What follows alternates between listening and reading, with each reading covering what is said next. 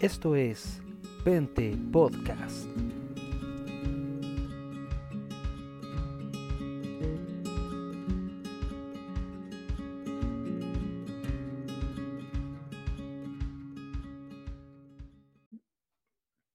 Bien, ya estamos en, en directo, o ya estamos, a ver, digamos, ya estamos en el podcast. Hola, soy Cristian, esto es Pente Podcast en un especial. Creo que este es el primer capítulo de nuestro especial sobre el mes del Pente del el mes del pentecostalismo. Y la idea es eh, durante todo el mes de septiembre subir especiales con temática de historia, teología y vivencias pentecostales con la idea de edificar y de ser un aporte para nuestro, nuestro, nuestros hermanos de, la iglesia, de más que una denominación, de un movimiento que vino a, a, cambiar y y aportar en la historia del cristianismo. En este caso, en este capítulo, tenemos a nuestro hermano Cristian Concha, que, quien nos va a acompañar en este podcast y debo reconocer que fue uno de, es el gran impulsor de hacer este, este especial, este primer especial del podcast, para, para edificar a nuestros hermanos y hermanas que escuchan este espacio. Así que primero presentemos a nuestro hermano. Hola Cristian, ¿cómo estás? Hermano Cristian, eh, bendecido. Eh, creo que es una oportunidad muy linda de poder estar conversando. Primero con usted no habíamos tenido la, la bendición de poder compartir en vivo, sino que solamente a través de alguna publicación en Facebook. O yo había escuchado bastante de sus eh, podcasts, de, su, de sus programas. Creo que la primera vez que, que, conversamos fue eh, en alguna publicación de em, Teología Pentecostal, Adriana. Creo ah, el extinto grupo, hace, hace, falta el grupo. Sí. bueno, yo era un poquito, era un poquito ahí de los que ponía un poquito la otra la contraparte, en realidad, pero, pero eh, yo soy pentecostal, eh, en mi esencia es pentecostal, eh, amo a mis hermanos pentecostales y, y, bueno, nacido y criado en el pentecostalismo, entonces lo conozco desde que tengo uso de razón. Entonces, cuando converso también con los otros hermanos que no son pentecostales, y me doy cuenta muchas veces de los prejuicios que existen eh, trato de, mostrarle lo que realmente es el pentecostalismo, porque eh, hay mucha caricatura, ah, hay, mucho desconocimiento desde otros hermanos, desde otras ramas de eh, protestantes, y para qué decir, también hay mucho prejuicio, pues, hermano. Entonces, es importante que ellos conozcan lo que realmente es el pentecostalismo, digamos, sobre todo lo que es el pentecostalismo clásico, el histórico, eh, más que lo que ellos conocen que es el neopentecostalismo, el movimiento carismático, eh, que se suele confundir y se suele mimetizar o eh, mezclar, fusionar, cuando no es lo mismo, usted lo debe saber muy bien. Claro, sucede que, bueno, esto desde el punto de vista anabaptista más que pentecostal, generalmente al enemigo, al que se, al que se considera un enemigo, se le se le caricaturiza, y eso lo vemos mucho en política, lo vemos, bueno, más que nada en política, y vemos cómo se, se aminora al otro, a la contraparte, se le deshumaniza, exaltando o exacerbando los aspectos que no son principales, los aspectos secundarios o, que se, o caricaturescos de, esa persona para poder restar la humanidad y de esa manera poder atacarlo o llamar al ataque eh, porque básicamente rebajas a ese ser humano a una cosa o a una bestia. Eso, eso es eh, por parte de los estudios de la, de la, sociología y la psicología está comprobado. Y sobre el pentecostalismo hay mucho, mucho, mucho eh, prejuicio y también sobre las ramas reformadas. Digámoslo, el problema con, con, los hermanos reformados es que por mucho tiempo, sobre todo aquí en Chile, la convivencia fue pacífica, amistosa, amorosa, eh, bueno, en un comienzo no hubo mucho entendimiento, pero con el tiempo eh, no hubo problema.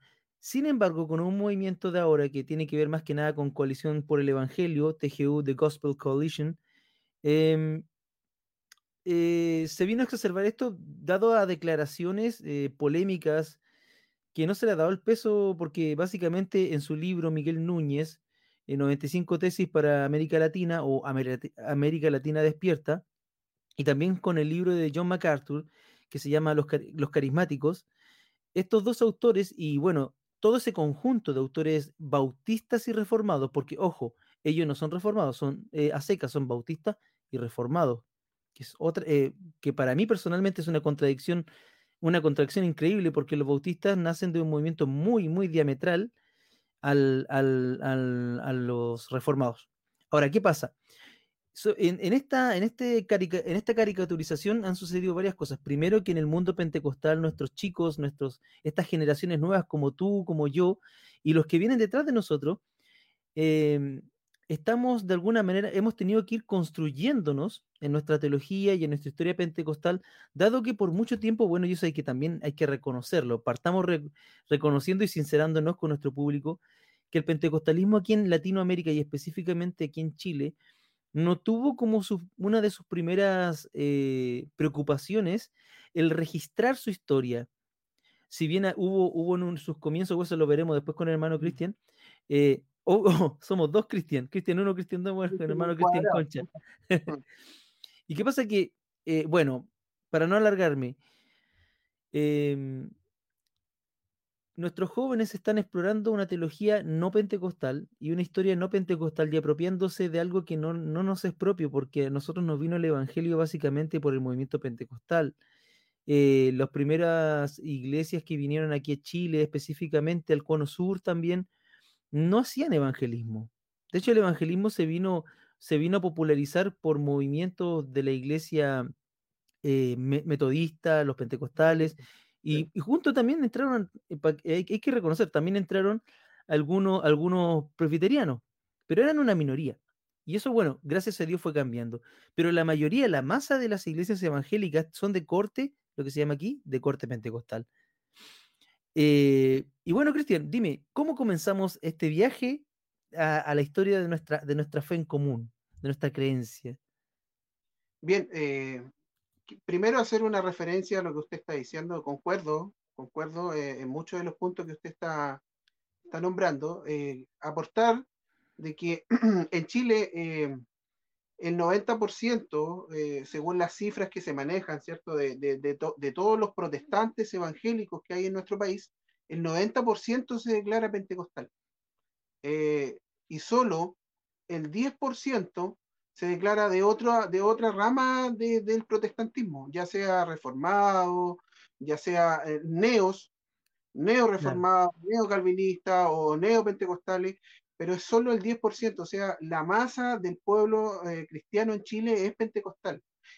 Pero si nos hacemos una, una retrospección o si nos analizamos como pueblo, si hiciéramos eh, un cuestionario simple a los hermanos de, qué conocen del pentecostalismo chileno o del pentecostalismo mundial, nos vamos a encontrar con sorpresa de que manejan muy poco, muy poco antecedente, muy poca historia eclesiástica, muy poco conocimiento de lo que fue el movimiento pentecostal, eh, de dónde viene, cómo nace, quiénes son los primeros hombres ilustres de este movimiento, eh, y esto se ve a nivel de pastores, se ve a nivel de obispos, se ve a nivel de hermanos.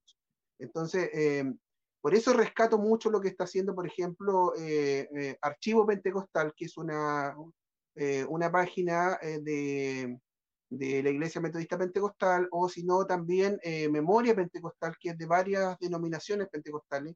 Que, son que tienen que ver como con la mesa ampliada, el Archivo Pentecostal, tengo entendido ahí, ahí no lo manejo, digamos, en la cúpula, pero sé, sé que, por ejemplo, el hermano Villauta, que es un hermano de la Iglesia Metodista Pentecostal, es quien más eh, aparece y aporta.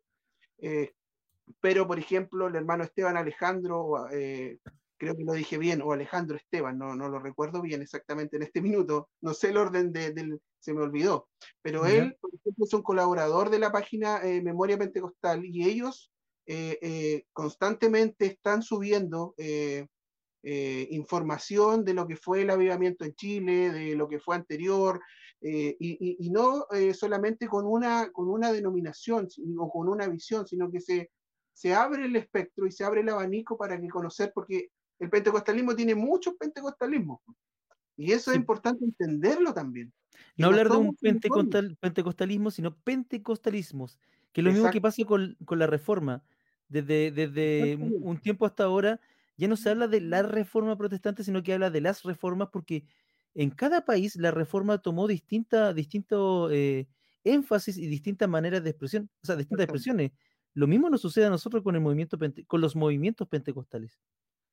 Genial que, lo, que, que, aclares esto. Sí, lo que pasa es que, por ejemplo, si nosotros le preguntamos a hermanos que no vienen de las, de las tres primeras iglesias pentecostales, sino que vienen de iglesias como, por ejemplo, la iglesia Vitacura o los ejércitos, eh, los distintos ejércitos que hay aquí en, en, Chile, que se denominan pentecostales, no tienen quizás la línea ni de Huber, ni de Umaña, ¿cierto? Pero ellos tienen su pentecostalismo. Eh, claro que eh, también es válido. Es, válido, es válido. influenciado sin duda por lo que pasó en 1909, en realidad a contar del 1900 en adelante, pero tienen su forma de pentecostalismo y su forma de, de ver, digamos, la alabanza, tienen su dogmática, tienen eh, sus doctrinas, digamos que en algunas difieren con, la, con, con, otro, con otras denominaciones, con otras iglesias, pero en lo esencial eh, tenemos algo que une a todo el pentecostalismo a nivel mundial, que son tres principios fundamentales, que son que Cristo salva, Cristo sana, y el último, que es el más importante, en Espíritu Santo. bautiza en el Espíritu Santo. Exactamente. Luego la iglesia cuadrangular, que es un movimiento pentecostal ya norteamericano, eh, eh, tiene el evangelio cuádruple, el cuadrangular de cuatro ángulos, que es sana, salva, eh, santifique y viene pronto. Ah, sí, sí, Esas son las cuatro énfasis. No, la iglesia, la iglesia cuadrangulares. La iglesia cuadrangulares. Ahora, en el movimiento aquí más... es que es interesante cuando uno estudia, sobre todo yo estaba revisando mis lecturas en específico, yo le tengo mucho cariño a este libro porque fue uno de los primeros, de Luis Orellana, El Fuego y la Nieve, Historia del Movimiento Pentecostal de Chile de 1909 a 1932. Y sabes qué, mira, me pasa que yo como eh, habiendo pasado por la academia, habiendo estudiado teología y ahora ya un, par de carreras que no viene al caso hablarlas, pero que tengo algo de training en esto de desarrollar documentos, me pasa que el documento es muy, muy inicial del hermano Orellana, él es pastor, él es teólogo pentecostal propiamente tal, de la Universidad Bíblica Latinoamericana y doctor creo que en, sociología, algo así. Y sucede que este libro es más como ensayo inicial, cuando lo leo me suena más como un ensayo inicial porque todavía tiene muy marcadas las etapas de la investigación, la justificación. no ah, fluye, fluye como un como, como una estructura, claro, pero no fluye como una historia propiamente tal.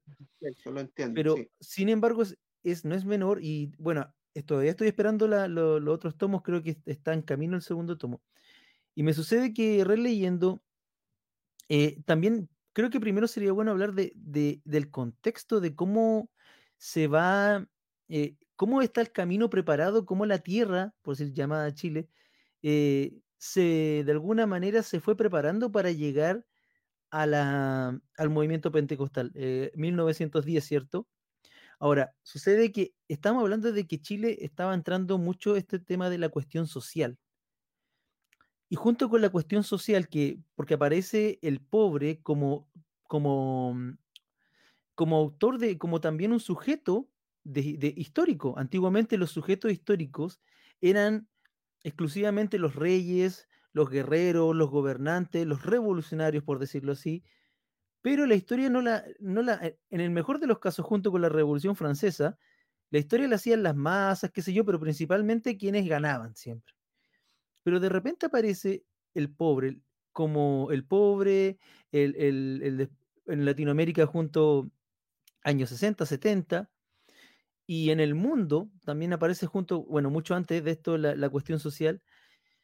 Y sucede que aquí en Chile también había movimientos sociales, estaba, aparecen los movimientos anarquistas, los movimientos social, los socialismos, que van empoderando al, al, proletariado, por decirlo así. ¿Y qué sucede? Que aquí el proletariado o la gente de estratos sociales más bajos se va cada vez menos, y eso sucede porque, a ver, menos identificando con la religión oficial si bien Chile es, era, es un Estado laico, ¿cierto? Eh, todavía, y bueno, en esos tiempos, 1910, 1900, 1910 y en adelante, la Iglesia Católica seguía siendo hegemónica, tenía todos los espacios copados y, era autoridad, una autoridad eh, eh, casi intocable. Y sucede que de repente comienza a aparecer, aparecer los protestantes como, como los protestantes de partida no tenían derecho ni siquiera a predicar en las calles. No se predicó en las calles en Chile hasta que aparecieron los pentecostales. Antes, qué sé yo, una que otra, una que otra campaña evangelística, pero no, no, no llegó a ser el, boom hasta que nació el pentecostalismo. Pero se va preparando esto. Entonces la Iglesia Católica, que era absoluta básicamente, em, se va yendo de, alguna manera debilitando frente porque no, da respuestas a la sociedad, sino que se une al Estado como parte de su herencia constantiniana también es eso, porque están, eh, toda esta iglesia episcopales de corte de órdenes donde hay obispo, arzobispo y qué sé yo, y después alto clero, bajo clero, ¿cierto? Eh, tienden a mimetizarse tan bien con el poder que no se distinguen, no, se indistinguen. Y a mí, ¿sabes qué? A mí me bautizaron cuando pequeño, cuando yo era bebé, católico, porque mis papás son católicos. Pero a mí nadie me preguntó. y el tema es que cuando quisieron hacerme catequesis y todo ese tema, yo siempre, siempre, nunca, nunca me, me cabió en la cabeza que una iglesia estuviera tanto con los opresores como con los oprimidos. Y es cuando años después, ya a los 19 años, ya cuando me eh, recibo al Señor en mi vida en una iglesia propiamente pentecostal, yo soy ungido pastor pentecostal, eh, viene eh, y llego recién a conocer que había una iglesia, había una expresión del cristianismo que también que estaba y que estaba dispuesta hasta las últimas consecuencias a estar con quienes necesitaban de Cristo. Y este fue lo encontré en el pentecostalismo. Entonces aparece la iglesia pentecostal en 1910 de la mano de un estudio bíblico, eso lo veremos más adelante. Pero el contexto de Chile, eh, eh, y hasta ahora, pero antes más, era de mucha desigualdad, había mucha diferencia entre, entre quienes eh, tenían plata, tenían el poder, tenían dinero, y quienes no. Y la fe de la iglesia institucional, de la institución romana, no le llegaba a la gente en 1910. O sea, digamos que la misa hasta ese entonces, antes del concilio Vaticano II, mucho antes, la misa se hacía en latín y de espalda al pueblo, es decir, la gente entraba a, la, liturgia, de, a la misa, no entendía nada, el pastor, o sea, el, perdón, el predicador católico, sacerdote o diácono, decía algunas cosas y sería. Y eso era toda la fe. Pero con, con el movimiento pentecostal viene, viene un, un empoderamiento tan grande, tan grande de que tú, que alguien llega te dice, oye, tú puedes ser partícipe de esto, tú puedes vivir tu fe, no necesitas un, alguien que te esté mediando esto, que eso, eh, creo, creo que es necesario decir estas cosas para preparar el camino, para entender de alguna manera la importancia del pentecostalismo. Exacto. Mire, tomar dos cosas súper relevantes que me parecen de todo lo que usted está diciendo, que primero, eh, el tema de, la liturgia católica romana, que usted bien dice que era en latín y mirando, digamos, hacia el Cristo, dando la espalda a la congregación, eh, tenía un significado especial, que eh, el, sacerdote romano católico hacía la liturgia para Dios, no para las personas. O sea, las personas que estaban ahí, escuchando eran parte de la liturgia, pero no tenían ninguna significancia eh, en, lo que era en sí la misa eh, romana. Y, el pentecostalismo llega a ser algo que es revolucionario, que es decirle a alguien iletrado, a alguien que tiene, que viene del vulgo, a alguien que, que es despreciado por la sociedad, que puede ser parte de la liturgia, que puede dirigir un culto, que puede hacer una oración. Eso impacta al pueblo, eso impacta a las masas. Y lo otro que, mm, también corroboro, eh, que es que mm, antes del pentecostalismo en Chile, eh, la predicación callejera era muy escasa. Tenía eh, em, hombres ilustres como Juan Bautista de Bon, sí. que es el, el gran predicador callejero chileno antes del pentecostalismo, eh, el pentecostalismo es heredero directo de Canut de Bon, hereda la forma. Innegable. Eh, eh, hereda la forma de predicar en la calle. Eh, él pasa también por distintas circunstancias. Canut de Bon conoce lo que es primero la fe católica, conoce lo que es la fe presbiteriana, conoce lo que es la fe metodista, y él hace una, una forma de pentecostalismo sin el nombre. Va a las calles. Canut de Bon llegó como seminarista católico, o sea, él llegó siendo católico, creo que jesuita. exacto y, profesante, o sea, eh, él, tenía la convicción católica. Y él se convierte al encontrar en, una estación de, tren eh, un, testamento, un nuevo testamento, y lo empieza a leer. Y empieza a comprender eh, romanos, y, impacta, impacta el corazón de Canut de Bon, y entender que somos salvos por la fe. Lo mismo que le pasa, digamos, haciendo un paralelo con Lutero. Eh, hay, un, hay un impacto a través de, entender que esto es por fe. Eh, entonces, eh, el, pueblo chileno es impactado, el pueblo humilde, el pueblo rezagado, el pueblo menospreciado, digamos, por, por la iglesia pentecostal. Y es por eso que crece tanto en los primeros cinco años. El pentecostalismo en Chile hasta el cinco o seis años crece de una forma exponencial, que, no, que ninguna iglesia había crecido de esa forma. O sea, pasa de 10 de 10 asientos. Es una, cosa increíble. Pero hablemos de, lo, que, de lo que tú vienes a, compartir con nosotros. ¿Cómo quieres comenzar esto? bueno, quisiera eh, eh, decirle a los hermanos que, el, pentecostalismo, digamos, eh, se divide en, varias ramas.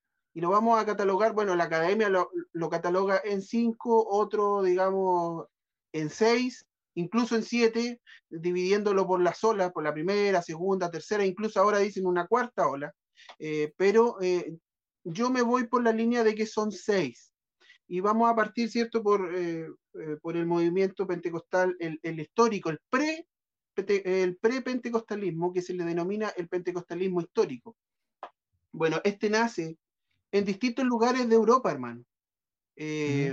no, no es propio de un solo lugar, hay eh, unos pseudos o, mini, digamos, avivamientos eh, en Países Bajos, en, eh, también en, Escandinavia, en varias partes de Europa a principios del 1800, pero donde es más importante y donde encontramos más literatura y más datos es en Inglaterra.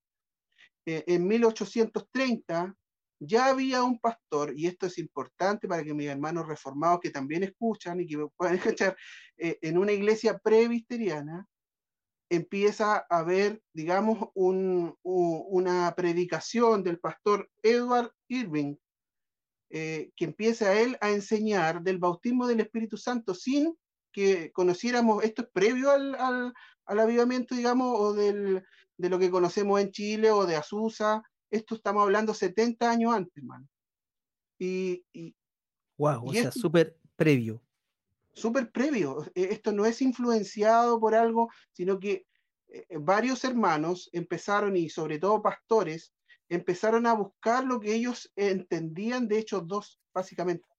Eh, y, hay, hay, documentación de que en 1830, ¿cierto?, se empezó a predicar sobre eh, que había el don de profecías y que existía el don de lenguas, algo que si bien eh, no se hace popular dentro de la, de la iglesia presbiteriana, sino que es algo más puntual, pero nace desde una iglesia eh, no como pudiésemos pensar metodista o, de corte arminiano, sino que nace de una iglesia que básicamente habla de la cesación de los dones.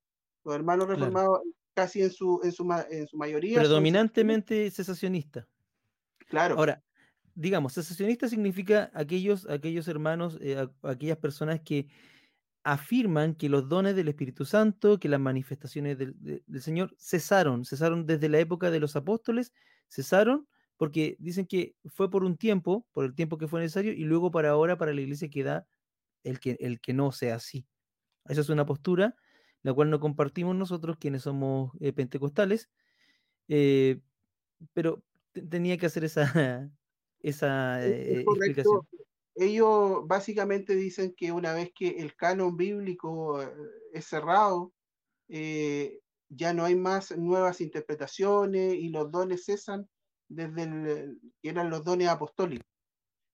Otro dato importante, hermano, que, podemos encontrar que en 1846 hay eh, más de un centenar de miembros de la Iglesia Unión Cristiana eh, en Estados Unidos, que está eh, en Carolina del Norte, y estamos hablando 1846 es, es, casi 50, más de 50 años eh, antes del avivamiento del, del, 1900. O sea, esto ya estaba pasando con anterioridad. Por eso es que se le denomina eh, pre-pentecostalismo o pentecostalismo histórico. Yo una vez, eh, haciendo un paralelo, ¿cierto? Yo una vez en una página que es bastante popular de, pentecostal, que es pentecostalismo clásico, le hablé un poco de esto del, eh, pentecostalismo histórico y, el, el, hermano me imagino que modera o que, está a cargo de la página eh, ignoraba un poco esto, o sea, eh, él al escuchar el pentecostalismo histórico pensó y lo asoció al clásico, pero no es lo mismo. Y eso es importante que lo conozcamos, que antes del pentecostalismo clásico hay un pre-pentecostalismo que se le denomina pentecostalismo histórico. A ver, pentecostalismo clásico son aquellos, aquellos que aquellas comunidades o iglesias que nacieron desde eh, básicamente Avivamiento Azusa Street, ¿cierto? Eso para a nivel Norteamérica, pero a nivel global esto difiere en, fechas.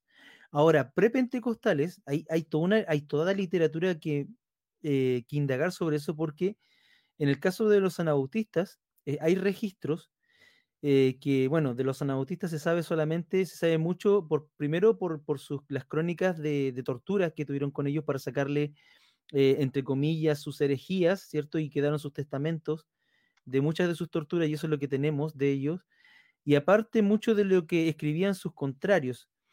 Y hay documentos que hablan de que había manifestaciones espirituales tipo eh, prepentecostales, de hablar en lenguas, de danzar incluso, de, muchas de estas manifestaciones que para ahora nosotros ya son, ya son normalizadas, estoy hablando siglo XVI, y, eh, ah, y también hubo otros movimientos que, que, no ganaron. Hay un libro que se llama Fe, en la periferia de la historia de Juan Driver, un, un teólogo e historiador anabautista menonita, donde registra esto.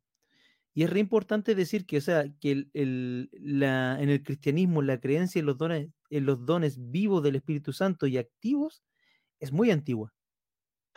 Eh, hay varios autores, sobre todo, digamos, en inglés, que hablan de una conexión súper estrecha entre el movimiento pentecostal y los hermanos anabatistas. O sea, eh, em, de hecho, hay referencias sobre eso. Y lo que pasa es que este es como el, el, lo que conocemos como, eh, digamos, el movimiento pentecostal moderno, eh, del 1800 en adelante. Pero antes, incluso eh, padres de la iglesia, en siglo I, siglo, siglo II, en realidad tercero y cuarto, hablan de manifestaciones, de citas, donde ellos hablan de profecía, hablan de lenguas, eh, y continuidad de dones. Eh, eh, es súper interesante estudiar también patrística para conocer un poco de eso.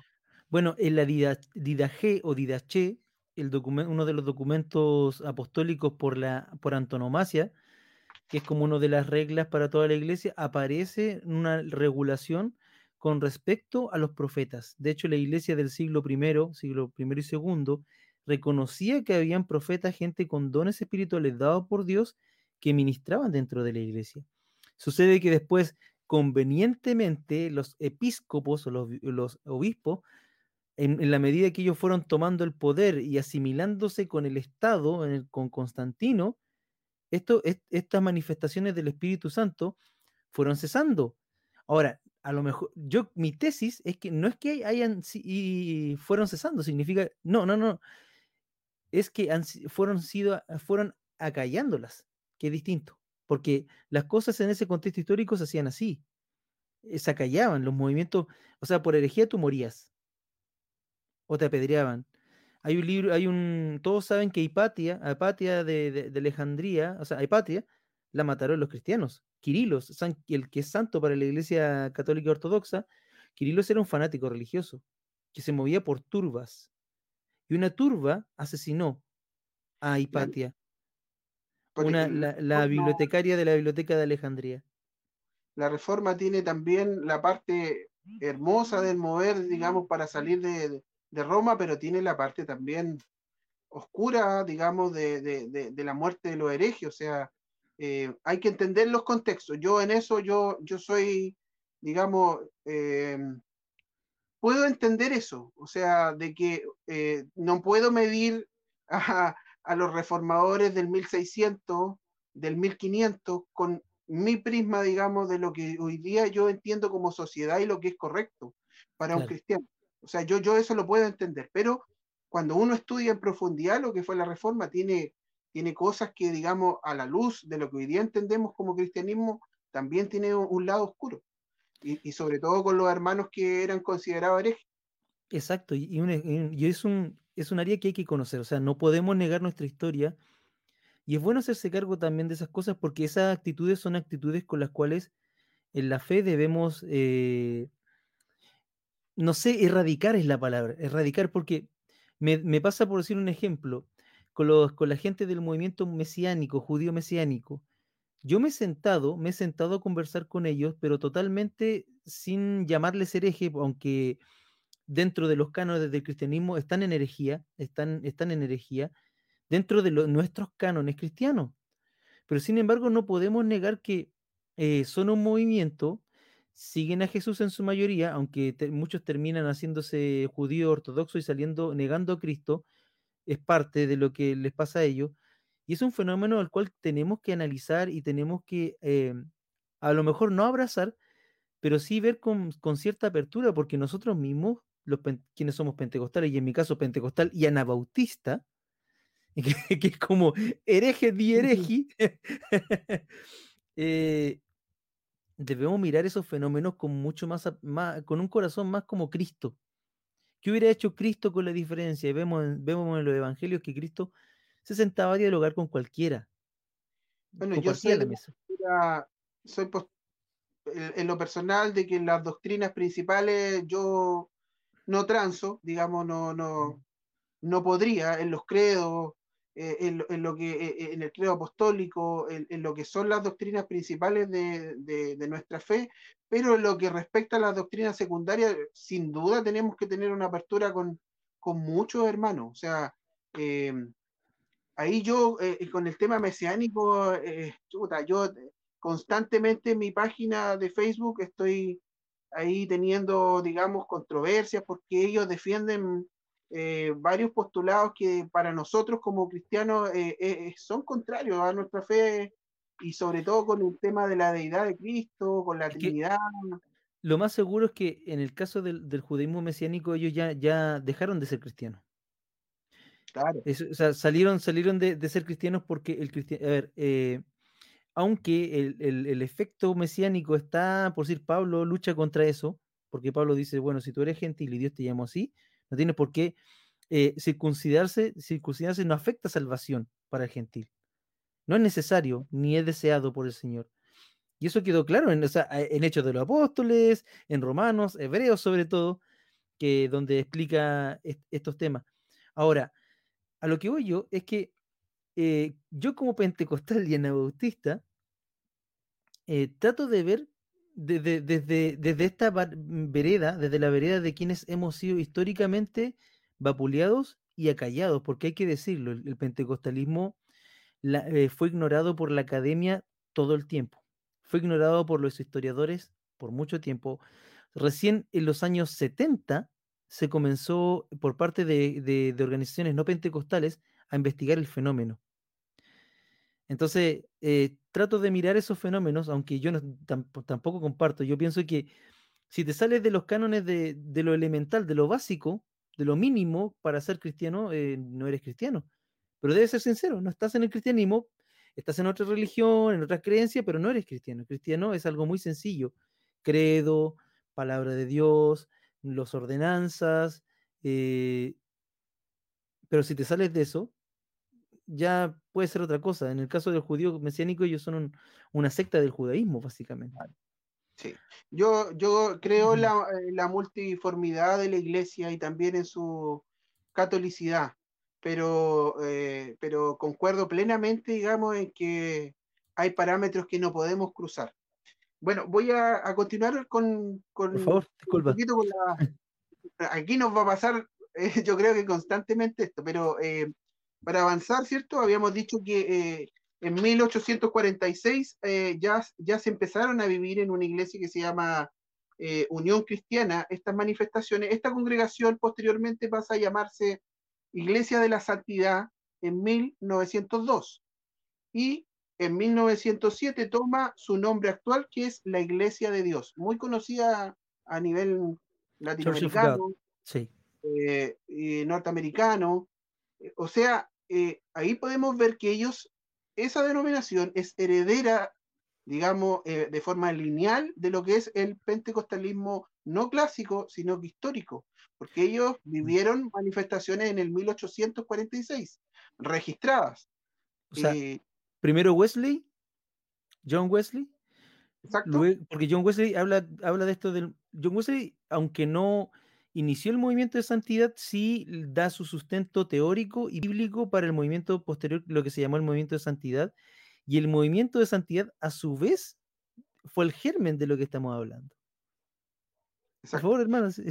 A la par, a la par de esto, en India estaba pasando algo muy parecido en el 1800 y hay registros por ahí en el 1860 de que estaba pasando algo prácticamente igual de lo que estaba pasando en Norteamérica, o sea, y en, Europa, sin tener una conexión directa. Lo que sí después, en, el programa siguiente, eh, lo más probable es que nos vamos a dar cuenta que hay una conexión muy importante entre el pentecostalismo chileno, el pentecostalismo norteamericano y el pentecostalismo de la India.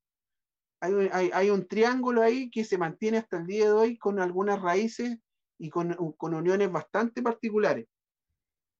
Después pasamos a, la segunda rama, que es la que más, digamos, se hace énfasis y la que más se conoce, que es el pentecostalismo clásico. El pentecostalismo clásico nace, digamos, le pusieron una fecha por, por el, porque registraron esto de, esta manifestación, fue el primero de enero de 1901 en la ciudad de Topeka, Kansas. Ya en el año 1900, el reverendo metodista Charles Fox Parham crea el Instituto Bíblico Betel. Allí un joven llamado Agnes Osman fue el primer hombre en escribir en chino cuando estaba siendo, digamos, eh, eh, o sintiendo una manifestación en el Espíritu Santo, o digamos un éxtasis para poner un concepto, donde este joven, Agnes Osman, empezó a escribir en chino, no conociendo la lengua, no conociendo el idioma, pero después corroborado y escribió mensajes, digamos, de la Biblia en chino. Y, una eh, corrección, hermano, una corrección. Era una mujer. Agnes Osman era una mujer. Era una mujer. Sí. Perfecto. pensé que era un hombre. Por el, por el nombre, pensé que era, pensé que era un, hombre. Eh, y eh, bueno, la hermana en este caso, ¿cierto? Eh, los registros dicen que habían cerca de 50 estudiantes que verificaron esto, hermano, hermano Cristian. Y es, bastante relevante, 50 personas no, no, van, no van a hacer un testimonio de, de que de que esto, digamos, eh, es eh, algo inventado. Eh, y, esto fue quedando registrado en, digamos, en las bitácoras que fue escribiendo con posterioridad el pastor Charles Parham. Él también, a contar de, digamos, de estos acontecimientos, empezó a predicar de que esto podía ocurrir, digamos, nuevamente como ocurrió en, en la iglesia apostólica, en la iglesia primitiva y él es el autor, digamos, de la doctrina del bautismo del Espíritu Santo. Hay que ah, ampliar un poquito sobre Parham, porque Parham es un personaje sumamente clave en el pentecostalismo. Eh, de hecho, a través de los boletines que, ellos tenían, que creo que se llamaba la voz apostólica, algo así, unos boletines que se daban muy underground entre, entre el, movimiento naciente pentecostal, uno de esos boletines le llegó a la esposa de Hoover, cuando hablaba de, lo que había pasado en, India con Pandita, con el internado de mujeres de Pandita Ramabai. Pandita Ramabai eh, era una, una mujer de, de, de, casta, creo que casta brahman, una casta muy, muy importante, y tenía el grado de pandita o pandit, que significa una, que era una persona muy versada y letrada, no solamente en los dialectos, no digamos dialectos, de los idiomas de la India, sino también en la literatura y en la filosofía. Un, pan, la un pandit es una persona, es un, es un doctor básicamente, que tiene que ser probado, o sea, no es alguien que de repente se puso a leer libros, o sea, tiene que ser probado, certificado y tiene que haber sido discípulo de otro. Entonces, esta mujer, que, o sea, a la India le entregó muchas cosas, uno de esos fue, fueron los internados de mujeres, que la mujer se pudiera, luchó por, por los derechos de las mujeres, y ella recibió Pentecostés, pero con los brazos abiertos, una mujer muy preparada, y, a partir de eso, bueno, el testimonio de lo que estaba pasando con ella, gracias a Parham, eh, se fue viralizando, bueno, en, el lenguaje que usamos ahora, para que se conociera que, que este mover, Dios no solamente lo estaba haciendo eh, en un solo lugar, sino en muchos lugares. Se recuerda que eh, habíamos dicho que en el 1860 ya había en registros que en India estaba pasando un mover, estamos hablando 40 años antes ¡Wow! 40 años antes, o sea, eh, la historia de la, de la hermana eh, eh, Pandita, como dice usted, ¿cierto? Es, bastante conocida y la esposa de Hoover tenía una conexión directa con, con, Parham, digamos, y se escribían con, varios integrantes de la iglesia. Y ahí empezó, como bien dice usted, a conocer esta historia. Después, más adelante, vamos a hablar un poco más de Hoover, pero, pero quisiera decir que cuando, cuando parte esto, digamos, eh, ocurren dos cosas súper importantes. Una es que empiezan a haber sanidades y, empiezan a ser registradas por, por, personas que no son parte de la iglesia. Empieza a llegar gente secular, digamos, digamos gentil en nuestro lenguaje, eh, que no son parte de la iglesia porque se hablaba de que en esa iglesia eh, había un mover especial de Dios y que había mucha sanidad. Y eso empieza a quedar registrado en, varios periódicos de la época. Eh, y lo otro que ocurre es que empieza la glosolalia, digamos, a, experimentarse de forma más, eh, más recurrente, ¿cierto? Hay, hay un punto de, que diferencia después a, a, Parham del movimiento de Azusa, es que él ve, digamos, eh, el don de lenguas como lenguas de idiomas humanos.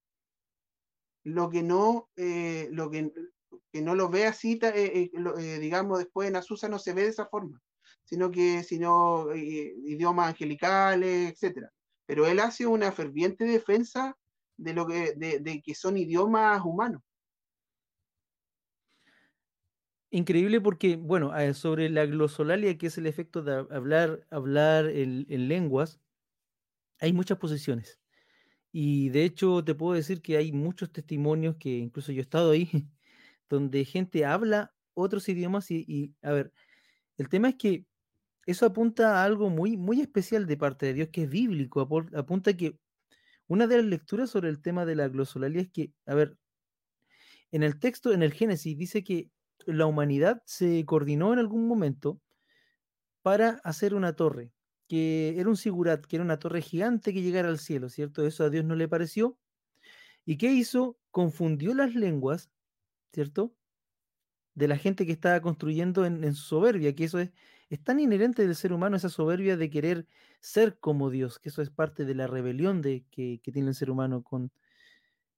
Eh, y sucede que Pentecostés, en Hechos de los Apóstoles, viene a, romper con eso, viene a traer eh, como signos de la globalización, por decirlo así, eh, de la, de, pero a ver, globalización bien entendida, en, no en el concepto de dominio, sino en el concepto de, de acuerdos, de volver a entendernos, de volver a unirnos como seres humanos. O sea que el Señor nos da entendimiento en las distintas lenguas del mundo y nos vuelve a unir como, como Cristo, nos vuelve a unir como humanidad. Entonces, esto de la, de la glosolalia tiene una, una profundidad tan grande, porque como práctica meditativa, como, como práctica, porque uno medita en el Señor también, uno ora en lenguas al Señor, no solamente en el culto, sino que en la vida. Eh, creo que sería bueno hablar todo un podcast sobre eso. De hecho, una vez. Mucha, tele que cortar ahí. Sí, sí, sí, sí. Eh, y bueno, vamos llegando casi a los 45 minutos y yo creo que oh. por ahora, por ahora, debiéramos dejarlo hasta ahí para poder enganchar un poco a nuestra audiencia, porque la idea de que esta es una serie, ¿no? No crea que este va a ser la conversación alejada y luego no vamos, no vamos a tener conexión, no. Esta es la primera de una serie de, de podcast que vamos a sacar con respecto al mes del pentecostalismo que se celebra aquí en Chile. Lo celebramos todo un mes, que es el mes de septiembre, que algunos también dicen que es el mes de la Biblia, pero los pentecostales también, es el mes de la Biblia. También lo celebramos. Y aunque en octubre, el 31 de octubre, nos dieron aquí como el mes de la reforma o el, mes de la reforma, pero eh, ¿para qué andamos con cosas? Si la mayoría de la iglesia son pente. Así que. le cuento, le voy, a, contar un detalle súper corto: que cuando se, se legisló sobre el día que se le quería dar, los obispos pentecostales eh, fueron y pidieron el 12 de septiembre. Al final, por temas políticos, eh, digamos, se optó por el 31 de octubre eh, y el tema de la 95 tesis que se, se clavaron ese día por Lutero. Pero, era eso. está bien, está bien, pero aquí la mayoría no somos luteranos, somos, somos pentecostales, así que ¿qué, le vamos a hacer? Al final. Pero bueno. bueno, hermano Cristian, últimas palabras para el cierre. ¿Qué, qué, eh, el cliffhanger, engánchenos para que sigamos el próximo podcast. Bueno, em, bueno, eh, decir que em, nos quedó bastante que decir, eh, incluso del pentecostalismo clásico, pero lo vamos a terminar para el próximo vamos a ver eh, las otras tres ramitas que nos quedan, que, no son tan relevantes, digamos, en cuanto a masa del pentecostalismo en el mundo, pero que sí tienen, eh, bastantes iglesias y hermanos en Chile y en, todas partes del mundo, que es el, el movimiento carismático que nace de, de distintas iglesias, el neopentecostalismo y el y un nuevo pentecostalismo que nació a, principios de los años 90 que se le denomina el pentecostalismo reformado, digamos, que tiene mucha influencia de la reforma, pero que no deja su esencia pentecostal. Entonces, eh, ese es como para el próximo programa, para que tengan eh, la ganita de poder conocer y escuchar lo que viene. Y bien, quedamos con ese eh, ganchito hasta la próxima semana y quiero dar las gracias a quien nos esté escuchando a la hora que nos esté escuchando porque me he dado cuenta, hay muchos auditores que me han dicho que nos escuchan eh, incluso camino al trabajo. Nosotros los estamos acompañando eh, mientras o mientras están trabajando, ponen algo de edificación y gracias por esa preferencia. Y invitarlos también a compartir también este podcast, que eh, siempre es bueno llegar a más público para poder ampliar el feedback y también para poder ayudar a este podcast. Además que ¿Para qué andamos con cosas? Si anima, anima siempre cuando usted comparte o cuando hay más interacción. Y si usted tiene dudas, consulta o pregunta, eh, está nuestra eh, mail de contacto con el y siempre cada podcast tiene cómo poder contactarnos y poder así también tener un diálogo con usted. Así que quedamos hasta la, el próximo encuentro y que el Señor me los re, que te contra, mega, hiper, hiper bendiga. Así que gracias, Cristian. Amén. Un abrazo. Bendiciones.